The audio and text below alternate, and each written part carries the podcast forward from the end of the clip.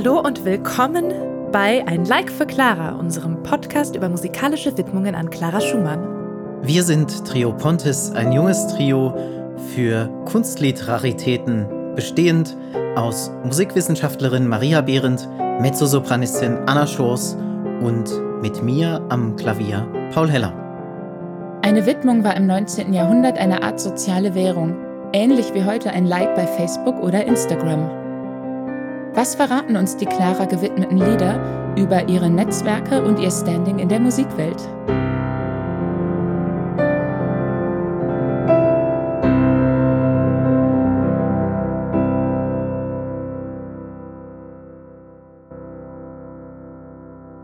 Heute geht es um Max Bruch und sein Friedhof-Oratorium. Wir erzählen euch heute, was ein romantisches Bond-Girl ist, warum der Norden im 19. Jahrhundert en vogue war und es gibt natürlich auch Musik. Heute haben wir ausnahmsweise kein Lied dabei, aber wir bleiben trotzdem im Bereich der Vokalmusik. Es geht heute nämlich um das Friedhof-Oratorium von Max Bruch. Und das wurde tatsächlich Clara Schumann gewidmet. Oho, oho. Kurz zu Max Bruch vielleicht. Max Bruch lebte ziemlich lang, nämlich von 1838 bis 1920 und ist als Komponist und auch als Dirigent bekannt geworden. Seine Lebensdaten, ja, ähm, zeugen von vielen Menschen, die äh, zur selben Zeit gelebt haben. Er hat also zehn Jahre nach Schuberts Tod geboren, ähm, Clara Schumann erlebt. Bruckner, Wagner, Brahms, Mahler, Strauss, Reger hat den Ersten Weltkrieg erlebt. Ähm, als er starb, war gerade der Skandal um Le Sacre von äh, Stravinsky durch. Schönberg stand ganz, ganz kurz vor äh, der ja, Musikgeschichten ändernden Zwölftontechnik. Also wirklich eine wahnsinnig große Spanne. Ähm, er muss zu Kindertagen schon sehr begabt gewesen sein. Es gibt eine kleine Anekdote von seinem Vater, der als Anwalt, als Beamter arbeitete und irgendwann Besuch bekam von einem, wie äh, in den Tagebüchern geschrieben stand, kleinen, beweglichen Mann. Aha. Und der Vater muss ganz stolz und froh berichtet haben über den Cello-Virtuosen, seinen Sohn. Mhm. Und später, wie sich heute nachweisen lässt, äh, stellte sich raus, dieser kleine, bewegliche Mann war niemand Geringeres als der Operettenkomponist Jacques Offenbach. Ach, ach so. das ist sehr spannend. Und er war also nicht nur ein Virtuose an den Instrumenten. Ähm, mit neun schrieb er sein erstes Lied zum Geburtstag seiner Mutter. Danach viele kleinere Werke, die heute kaum überliefert worden sind. Es ist insofern in seiner Biografie ganz spannend, als dass wahnsinnig viele Werke auch später verschwinden. Ähm, beispielsweise drei Sinfonien aus den Jahren 1852, 53 und 1861, über deren Existenz man nur etwas weiß, weil in den Tagebüchern von Hiller, seinem Kompositionslehrer, diese Stücke erwähnt worden sind. Ich war tatsächlich auch äh, ganz überrascht. Ich habe mal so ganz banal ähm, in, in der Clara Schumann-Biografie, die ich manchmal zu Rate ziehe, einfach mal im ähm, Register nachgeschaut, ähm, Max Bruch, und habe keinen einzigen Eintrag gefunden.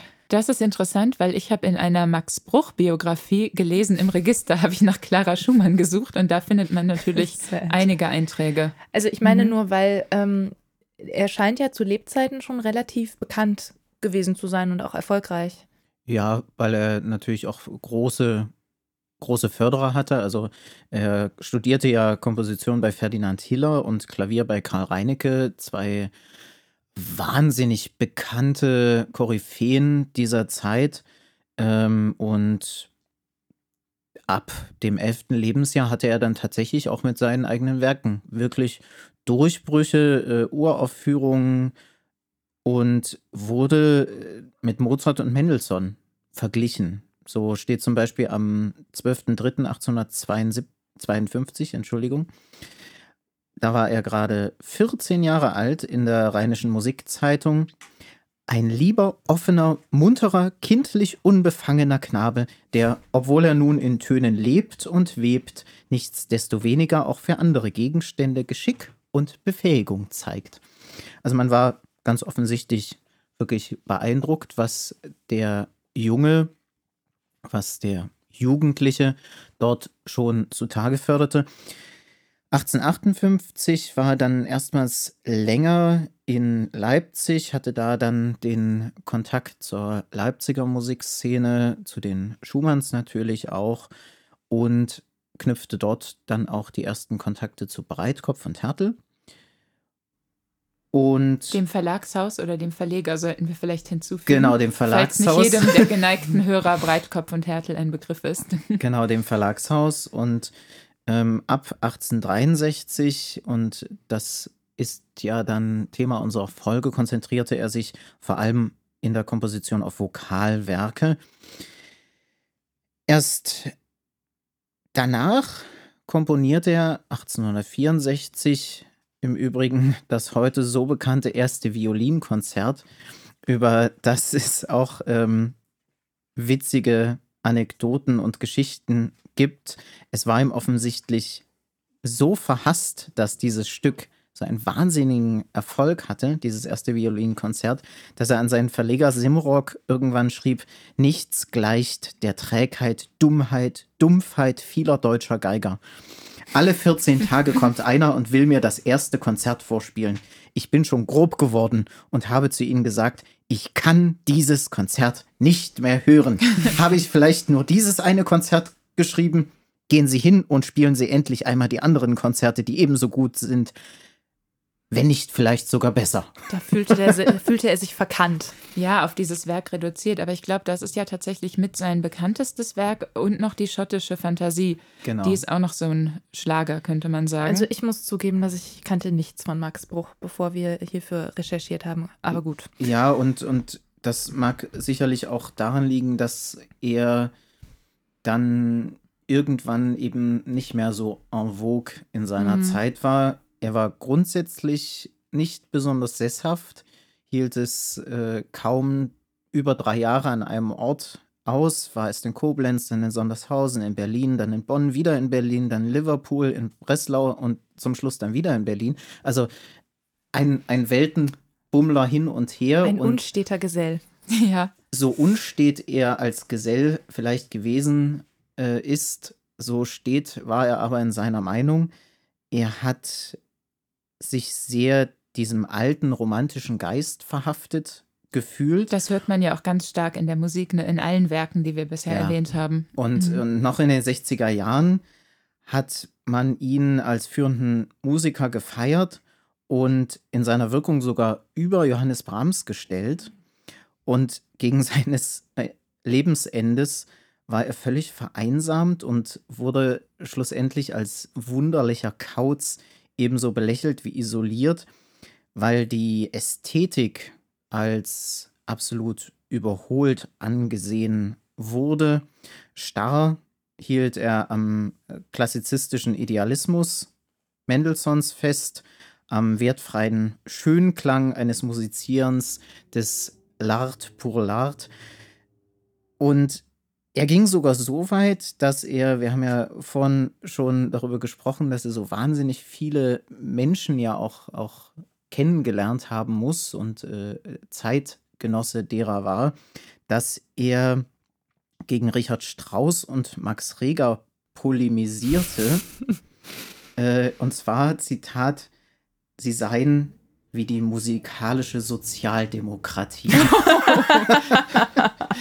das ist natürlich meine Aussage, über die man jetzt allein schon eine ganze Folge ja. wahrscheinlich machen könnte. Fände ich jetzt auch mal spannend zu überlegen, ob sich Strauß damit identifiziert hätte. Ich, ist, war ist die Frage, Strauß so vieles sozialdemokratisch? Ist die Frage, ob Strauß jemals von diesem Zitat überhaupt, wenn er so. Und ob sie ihn überhaupt gejuckt ja, hatte. Genau, ich finde auf jeden hat. Fall. Ähm, dass dadurch Max Bruch ja auch eigentlich wieder sehr, sehr schön in unsere Serie passt. Wir versuchen ja immer auch mit dem Trio Komponisten aus der zweiten Reihe wieder bekannt zu machen. Man kann jetzt natürlich von ihm wirklich nicht sagen, dass er ein vergessener Komponist ist, aber auch er fiel quasi in so eine Art Rezeptionsloch, ne? Schon zu Lebzeiten und was du auch eben erzählt hast, ähm, dass wir über viele Werke, wir wissen zwar aus Briefen anderer über deren Existenz, die Werke liegen uns aber nicht vor.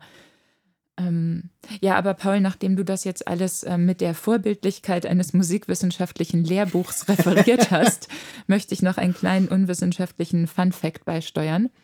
Er starb ja, ähm, wie du uns auch erzählt hast, in Berlin. Er lebte dort in der Albestraße Nummer 3. Und das war gar nicht weit weg von Annas und meinem Jugenddomizil in Friedenau, wo wir gewohnt haben. Und ich erinnere mich auch, dass wir zeitweise oft mit dem Bus Richtung Potsdamer Platz fuhren. Und der M48er oder der 85er? Genau. Und dann hält an ähm, der Station Albestraße. Daran vorbeifuhren.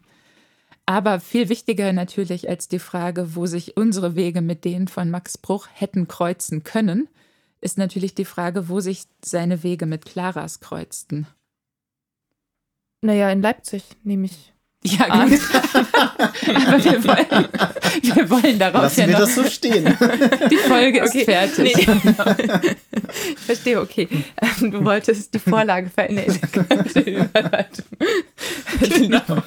Okay, verstehe. Entschuldigung, dass ich das verdorben habe. Aber fassen wir, okay, wir fassen kurz zusammen. Max Bruch, ein ähm, Schöneberger at Heart, ein ähm, Kind der deutschen Hochromantik bis zum letzten Atemzug und eben auch ähm, Mitglied des Wirkungskreises ähm, des Ehepaars Schumann. Ähm, und er, der hat wohl, ähm, also er hat wohl erstens Aufmerksamkeit auf sich gezogen durch ähm, seine Oper, die Lorelei, eine seiner ersten großen Vokalkompositionen, ähm, die vom Publikum relativ wohlwollend aufgefasst wurde. Und im Publikum saß eben auch ähm, Clara Schumann. Sie schrieb an Bruchs Lehrer Ferdinand Hiller ähm, im, nach dem Eindruck quasi dieser Aufführung einen Brief, in dem sie schreibt, die Oper von Bruch hat mich, wie Sie denken können, sehr interessiert. Wir erinnern uns, dass ja auch Clara eine Lorelei-Vertonung, ein Lied geschrieben hat. Es sind sehr schöne Momente darin, durchweg Orchester und Chor so meisterhaft behandelt, dass ich es kaum von einem so jungen Komponisten begreife. Aber Längen sind bedeutende und, darf ich es offen sagen, so recht eigentlich produktive Kraft vermisse ich in der Musik doch. Okay, also eigentlich ein zwiespältiges Urteil. Ja, Mhm. also dass sie das Gefühl hatte, dass er sehr, sehr viel Potenzial zeigt. Und das hat sie ja auch dazu bewogen, ihn ein bisschen zu fördern. Dazu kommen wir ja gleich noch. Aber dass sie tatsächlich auch einiges, was ihr sehr wichtig war, da vermisst hat. Das, ne? das, Mhm. mit den, das mit den Längen ist ganz spannend, weil es im der Konzertführer von Rowold eine wahnsinnig niederreißende Formulierung über seine Oratorien gibt. Der große dramatische Bogen aber war Bruchs Sache nicht. Gegenüber Händels, ja noch Mendelssohns Oratorien zerfallen die überaus theatralischen Sujets in kleine Genreszenen. Die zündende, raumgreifende Idee fehlt, sodass die Identifikation des Hörers mit den geschilderten Schicksalen kaum zustande kommen kann. Tja, dem hätte sich Clara vielleicht nicht in dieser ähm, Drastik angeschlossen, aber das, du hast völlig recht, das klingt bei ihr ja ein bisschen durch, ne? diese Längen, was die produktive Kraft betrifft. Und im selben Jahr, ähm, wo die Lorelei uraufgeführt wurde und Clara eben diesen Brief äh, schrieb, sind die beiden aber tatsächlich auch noch im gleichen, in einem gleichen Konzert in Erscheinung getreten. Der 25-jährige Max Bruch ähm, führte oder dirigierte eine eigene Komposition und Clara Schumann trat in dem gleichen Konzert als Pianistin auf. Also da haben sie sich spätestens persönlich getroffen, wenn nicht sogar vorher schon. Ähm, später hat Clara ihn auch weiter unter ihre Fittiche genommen sozusagen und hat ihn auch Brahms vorgestellt. Und es gibt auch äh, mehrere Briefe zwischen ihr und Brahms, wo sie sich über Bruch austauschen oder beziehungsweise sie schrieb ihn an mehreren Stellen, ähm, sie schrieb Brahms ihre Meinung zu Bruchswerken oder zu Bruch im Allgemeinen. Ja, dann lasst uns doch mal über das Stück sprechen. Ja. Fridtjof Szenen aus der Fridtjof-Sage ist der Untertitel Opus 23, 1864 entstanden und in Aachen uraufgeführt von dem Männergesangsverein Concordia. Ich finde, zu dieser Zeit gab es fantastische Namen für Männergesangsvereine. Ähm, außerdem Solisten und Orchester natürlich. Und ähm, der 20. November 1864, Tag der Uraufführung, war für Bruch auch wirklich ein Durchbruch. der musste der kurz musste sein. sein. ähm, das war wirklich ein toller Erfolg. Ähm, immer wieder wurde das Stück gespielt und das Libretto ist nach einem Epos des schwedischen Dichters Esaias Tegner entstanden und dieses Epos wiederum basiert auf einer isländischen Sage aus dem 13. Jahrhundert. Fritjof handelt vom König Helge, der mit Fritjof, dem Verlobten seiner Schwester Ingeborg, in Konflikt gerät. Und das lässt sich natürlich wunderbar dramatisch ausschmücken. Ja, man hört es ja innerlich schon förmlich vor sich. es ist auf jeden Fall, könnte man sagen, fast so ein Best-of vom ähm, nordischen Potpourri. Du hast uns ja erzählt, der schwedische Dichter, die isländische Sage aus dem 13. Jahrhundert. Ähm, das ist ganz typisch für die Zeit, ein typisch romantisches Thema, diese große Begeisterung für nordische ähm, Sagen und Mythen. Es gibt in der Zeit ganz viele Werke, die entstanden sind, die sich mit solchen Geschichten beschäftigt haben, von Karl Löwe, ähm, mehrere, ähm, viele Balladen.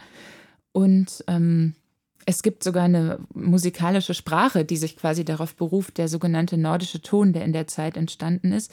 Übrigens, Max Bruch selbst hat ja diese ähm, schottische Fantasie geschrieben und damals wurden irgendwie Schottland und Skandinavien war alles so ein großer nordischer, keltischer Traum. Mm, also es ist eine Musiksprache, die sich auch da widerspiegelt, so ein dunkler Klang. Oft in Orchestern hat man Hörner und ähm, auch manchmal so Passagen, die so ein bisschen an Liturgie erinnern. Also ein ganz bestimmter Klang, ähm, den man im Friedhof-Oratorium tatsächlich auch hört. Also insofern ist es gar kein Wunder, dass gerade dieser Stoff Bruch so fasziniert hat und dass es natürlich auch ein Stoff war, der in der Zeit Erfolg hatte. Also im Grunde ein, ein Stückchen Fantasy ganz im Geschmack der Zeit. Mhm. Mhm. Clara Schumann gewidmet. Und wie wir ja im Laufe dieser Podcast-Reihe schon gelernt haben, durfte man nicht einfach so widmen, sondern musste ähm, vorher fragen. Und äh, dementsprechend gibt es auch einen Brief von Max Bruch an Clara Schumann, wo er sie sehr höflich ersucht, doch bitte ihren Namen mit äh, diesem Werk in Verbindung bringen zu dürfen. Er schreibt, Darf ich mir nun auch eine große Bitte erlauben? Ich bin Ihnen so herzlich dankbar für Ihren beglückenden Anteil an Fridjof, dass ich das Werk gar zu gerne mit Ihrem Namen geschmückt in die Welt schicken möchte. Wenn Sie mir erlauben wollen, Ihnen Fridjof zu widmen, so machen Sie mich sehr glücklich und verpflichten mich auf immer. Also er war sehr leicht glücklich zu machen.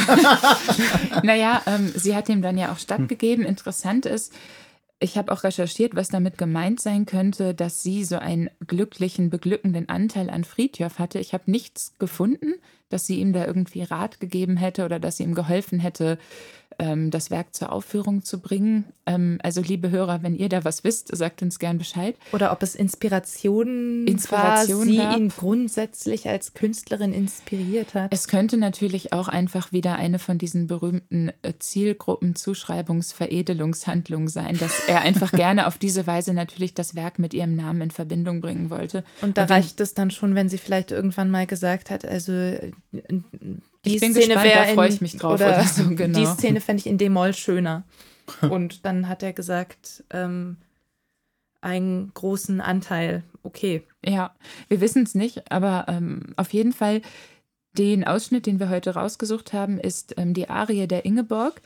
Das ist ein Stück aus dem Oratorium, das in den späteren Jahren auch oft äh, separat aufgeführt wurde und sehr, sehr beliebt war. Und äh, da hören wir jetzt mal rein.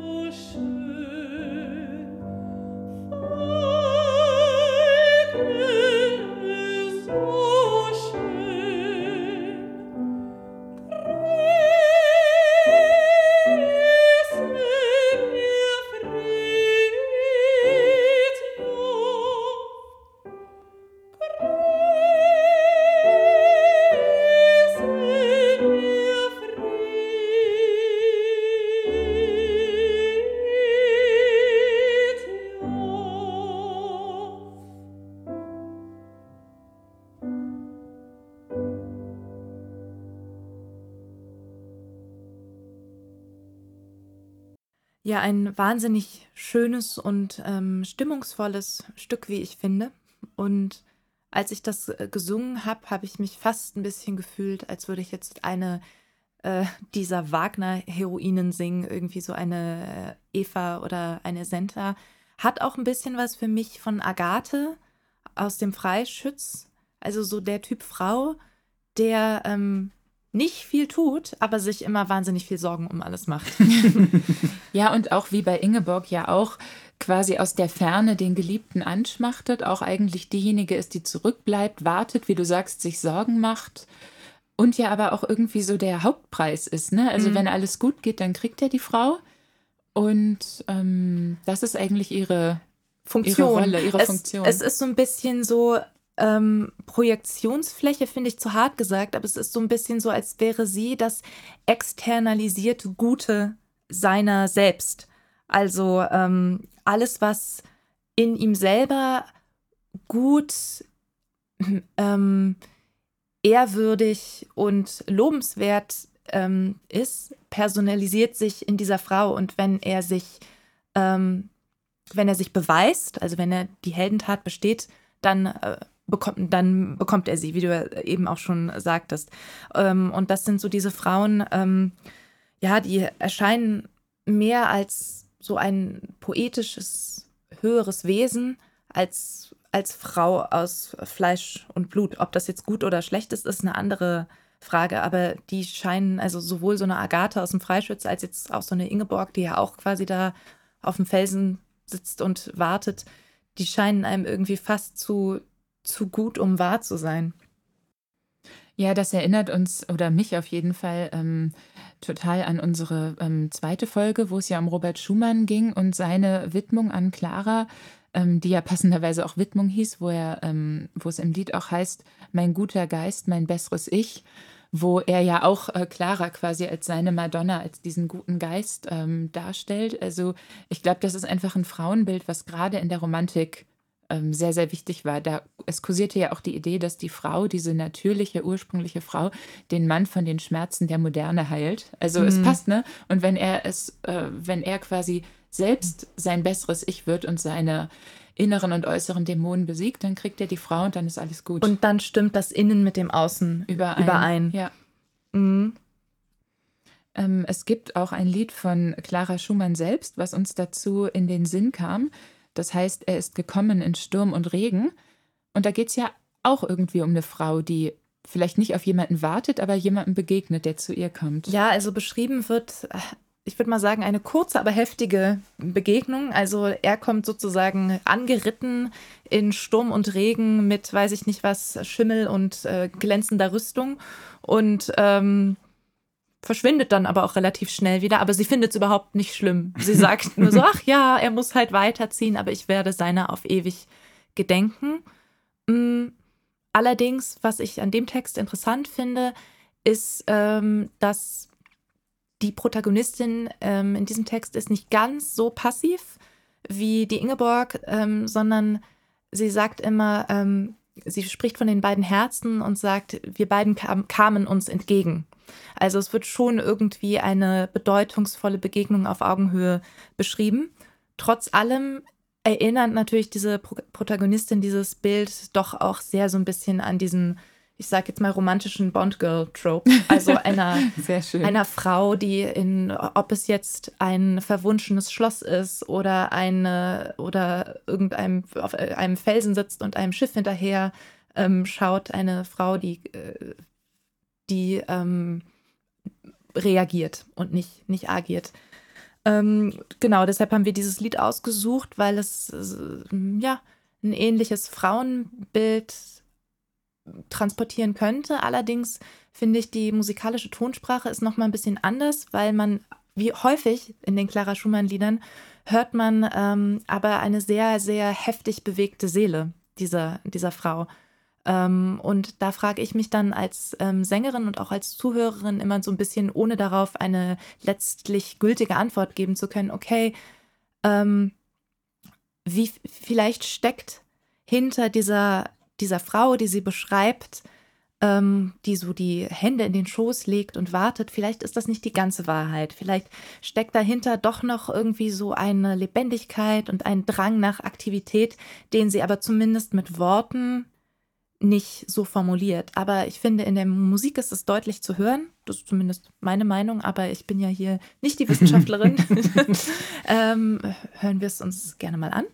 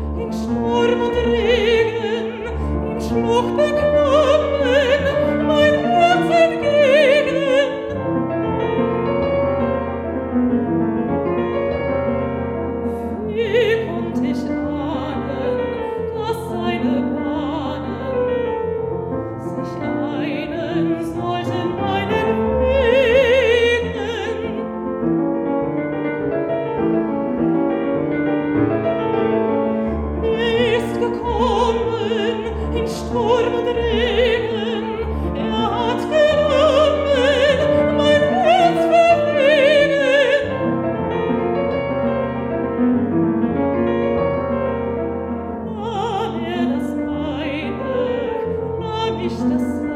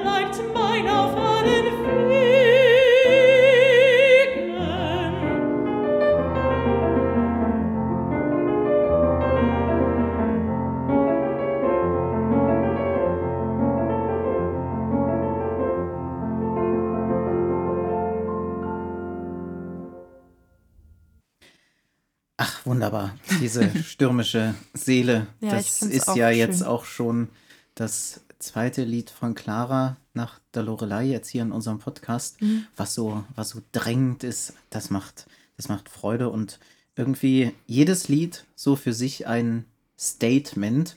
Viele hat sie ja tatsächlich nicht geschrieben, aber Aber wenn Wirklich dann. schön. Ja. Wenn, wenn dann Stimmt. richtig. Ja. Ja, wie ging's nun nach Friedhof weiter? Der Erfolg der Uraufführung hat Bruch dazu veranlasst, sich nach einer Festanstellung umzusehen. Er hat sich nämlich beworben beim Concordia Chor, dem Männerchor, der bei der Uraufführung in Aachen auch dabei war. Und ob des Erfolges war eigentlich ganz optimistisch, dass das auch klappt. Die Auswahl für die Stelle sollten Franz Lachner und Julius Rietz treffen. Sechs Jahre zuvor hatte Bruch bereits Rietz kennengelernt. Dann schlief aber der Kontakt ein und Bruch fürchtete jetzt, dass Rietz über seine Entwicklung und Erfolge nicht mehr so ganz auf dem Laufenden ist. Und deswegen schrieb er dann an Clara Schumann, damals vor sechs Jahren war ich ein ganz unreifer Kunstjunge, der im Nebel seinen Weg suchte. In den sechs Jahren bis jetzt war ich redlich bemüht, zu immer tieferen Einsichten zu kommen, immer größere Klarheit über unsere Kunst zu gewinnen und hoffe auch in meinen letzten Sachen bewiesen zu haben, dass zwischen jetzt und damals ein wesentlicher Unterschied ist. Man merkt also deutlich, er braucht die Gunst von Clara, um sich da nochmal Gehör zu verschaffen und da auch, auch nachzuwirken, weil das Netzwerken in den letzten Jahren bei ihm irgendwie etwas Hat's- zu wünschen übrig Hat es etwas gehapert? ließ. Also hat er Clara um diesen Gefallen gebeten. Macht man ja heute nicht anders. ähm, und sie hat sich auch nicht lumpen lassen und äh, schrieb tatsächlich an Lachner und Rietz, möchte meine warme Fürsprache, an der sie wohl nicht zweifelten, mit zu einem günstigen Resultate beitragen. Hm, Ich kann jetzt, ich kann nicht einschätzen, ob das jetzt eher so eine Floskel war oder ob das wirklich zu werten ist als ähm, als sehr persönliche Fürsprache. Aber sie ist auf jeden Fall, hat sie seiner Bitte entsprochen, hat aber nicht geklappt. Den Job hat er nicht gekriegt. ähm, ich vermute, dass das gar nicht mal so sehr an der Personalie Bruch lag. Ähm, und ich glaube auch nicht, dass Clara da so viel für ihn hätte raushauen können. Denn obwohl sie gut vernetzt war, ähm, glaube ich nicht, dass sie letzten Endes, wenn es um solche Dinge ging, so wahnsinnig einflussreich war. Man darf dann ja nicht vergessen, also es klingt jetzt ein bisschen platt, aber sie war ja trotz allem eine Frau und hatte ein bisschen Sonderstatus in dem Business. Ähm, es gibt später ein Beispiel, äh, wo sich auch Johannes Brahms auf eine Stelle bewerben möchte. Ähm, und zwar war das ähm, die Stelle, die Robert Schumann einstmals in Düsseldorf innehatte. Und es ist interessant, dass sowohl erfolgreiche als auch und berühmte Musiker auch damals eigentlich händeringend feste Stellen gesucht haben, um sich eben finanziell über Wasser halten zu können. Wieder eine Sache, die heute nicht viel anders ist mit den ähm, seltenen und begehrten festen Stellen. Und da hat Clara sich tatsächlich sehr für Brahms eingesetzt. Ähm, und die Stelle ging aber auch an jemand anderen. Und das würde ich mal sagen, äh, ist so ein Hinweis darauf, dass ähm, ja, ihr, ein, ihr Einfluss begrenzt war. In der äh, Biografie, die ich eben schon erwähnt habe von Fifield über äh, Bruch, steht so ein bisschen tadelnd an der Stelle, dass Bruch da eine bittere Lektion darin lernen musste, dass man Kontakte auch pflegen muss. Da hat, da hat wohl Julius Rietz damals einfach äh, seine Facebook-Freundesliste aufgeräumt. Oder er war so lange nicht mehr in seiner Timeline erschienen, dass, ähm, ja, genau. Ähm, allerdings äh, bekam er tatsächlich dann ein Jahr später, 1865, eine ähm, Stelle äh, in Koblenz. Und man weiß, dass Clara auch dort öfter Konzerte besuchte und dass die beiden wohl auch gemeinsam dann musizierten. Auch wenn ich darüber leider keine genaueren Berichte gefunden habe. Also ich habe so ein bisschen das Gefühl, dass das ein Kontakt ist, der im Lauf des Lebens enger wäre jetzt vielleicht übertrieben, aber doch irgendwie immer wieder präsent war und dann auch auf jeden Fall persönlicher wurde, kann man vielleicht sagen. Äh, Ja, 1867 hatte er dann das Angebot, eine neue Stelle als fürstlicher Hofkapellmeister in Sondershausen anzutreten. Ähm, ich habe es leider nie nach Sondershausen geschafft, aber mir war der Ort immer ein Begriff, weil tatsächlich Kollegen von mir dort öfter auf eine Tagung gefahren sind. Ich hatte immer überlegt, ob ich mal Sondershausen miterleben sollte. Ähm, was ich gehört habe, war, dass es jetzt ja nicht der Ort ist, wo so wahnsinnig viel passiert und wo man vielleicht unbedingt, ähm, ja, wo das Leben kocht. Und äh, diese Befürchtung hatte Clara Schumann tatsächlich auch, weil er sie um Rat befragt hat, ob er diese Stelle annehmen sollte. Ähm, und ähm, er schreibt über dieses Gespräch mit Clara Schumann an Hermann Levi. Frau Schumann, der ich von der Sache schrieb, ist entschieden dagegen und malt mir die Kleinlichkeit einer kleinen Residenz gewiss nicht mit Unrecht in abschreckenden Farben. Wenn sie mir aber sagt, lieber in einer großen Stadt sich kümmerlich durchschlagen, als in einer kleinen auf Rosen gebettet sein, so kann ich mich dem nur bis zu einem gewissen Grade anschließen. Das Schlimmste und Jammervollste ist Stunden geben. Wenn ich bloß dadurch meine Existenz in einer großen Stadt fristen sollte, so wollte ich lieber nie in einer großen Stadt leben, gleich viel, welche Einflüsse dann vielleicht unwirksam bleiben möchten. Witzig. Irgendwie das Schicksal vieler Musiker auch von heute, oder? Ja, man hat das Gefühl, es hat sich so überhaupt nichts geändert. Und ich finde das ermutigend, Nee, ich finde das entmutigend, aber beruhigend zugleich. Ja. Also ich ja. bin da ja tatsächlich eher bei Bruch, weil ich ja gerne in kleinen Städten lebe und äh, mich da auf Rosen gebettet fühle. Ähm, naja, das ist vielleicht übertrieben, aber ähm, das ist ganz interessant, weil er da tatsächlich ja auf eine vorsichtige, aber doch deutliche Weise sagt, dass er da ihrem Rat eigentlich nicht folgen möchte und das auch nicht so sieht wie sie. Und es ist natürlich interessant, dass er sagt, das Schlimmste ist Stunden geben. Und er hatte tatsächlich einfach zu diesem Zeitpunkt, man merkt das auch, wenn man diesen Brief weiterliest, einfach unglaublich das Bedürfnis, irgendwo anzukommen und mit diesem Orchester zu arbeiten und dachte sich tatsächlich vielleicht lieber, wie sagt man so schön, lieber der Spatz in der Hand als die, die Taube, Taube, auf dem Dach. Dach ja. ähm, also das einfach nochmal, finde ich, ein um schön abzurunden, wie Clara Schumann ihn begleitet hat mit Ratschlägen, ähm, mit Unterstützung, aber er eben dann tatsächlich auch seinen eigenen Weg ging, nämlich den Weg nach Sondershausen. Alle Wege führen nach Sondershausen. Genau. Ich, ich finde das in der, in der Auflistung ja auch äh, so schön von seinen Stationen. Sondershausen, Berlin, Koblenz, Liverpool. Ja, ja also das ist, das ist so äh, eine Reihe. ja, ähm, überlegen wir doch an dieser Stelle mal, was, welches Bild von Clara uns jetzt eigentlich in dieser Folge entgegentritt. Das ist ja was, was wir immer versuchen. Ich denke mal, wir haben ja auch äh, schon öfter darüber nachgedacht, dass man natürlich nicht aus jeder Widmung eins zu eins eine, ähm, eine Rolle oder ein Bild ableiten kann. Aber ich denke, ähm, es gibt schon klare Hinweise auf einen bestimmten Eindruck, den man von ihr hatte. Mhm. Also ähm, Clara als die große Karrieremacherin, das fällt schon mal raus. Aber ähm, was sich sicherlich sagen lässt, ist, ähm, dass sich nach wie vor viele Menschen etwas davon versprochen haben, für ihre eigene Karriere irgendwie mit ihr in Verbindung gebracht zu werden. Ja, sie war natürlich auch eine von vielen, äh, denen Bruch was gewidmet hat, aber das ist ja bei ähm, all, allen Komponisten so. Ne? Und ich finde auch, wenn wir nochmal an diese beiden Stücke denken, die wir uns angehört haben, Ingeborg und Er ist gekommen in Sturm und Regen, es gibt ja immer wieder diese verschiedenen Frauenbilder, die uns da entgegenkommen. Diese Madonna, ähm, diese Muse, aber auch eben diese ähm, Frau, die vielleicht ein bisschen aktiver ist und schon über so Beziehungen auf Augenhöhe nachdenkt. Und das sind ja tatsächlich auch ähm, die beiden Pole, zwischen denen sich äh, Clara selbst ähm, bewegt hat. Denn in, zum Beispiel in ihrer Ehe zu Robert Schumann hat sie ja doch auch versucht, diese Rolle der romantischen Muse auszufüllen. Und ähm, das ist jetzt natürlich spekulativ, aber ich denke, es ist auch durchaus möglich, dass auch diese, dieser Musengedanke ein bisschen eine Rolle gespielt hat, wenn ähm, ihr Bruch ein Oratorium widmet, wo so eine Ingeborg-Gestalt ähm, drin vorkommt.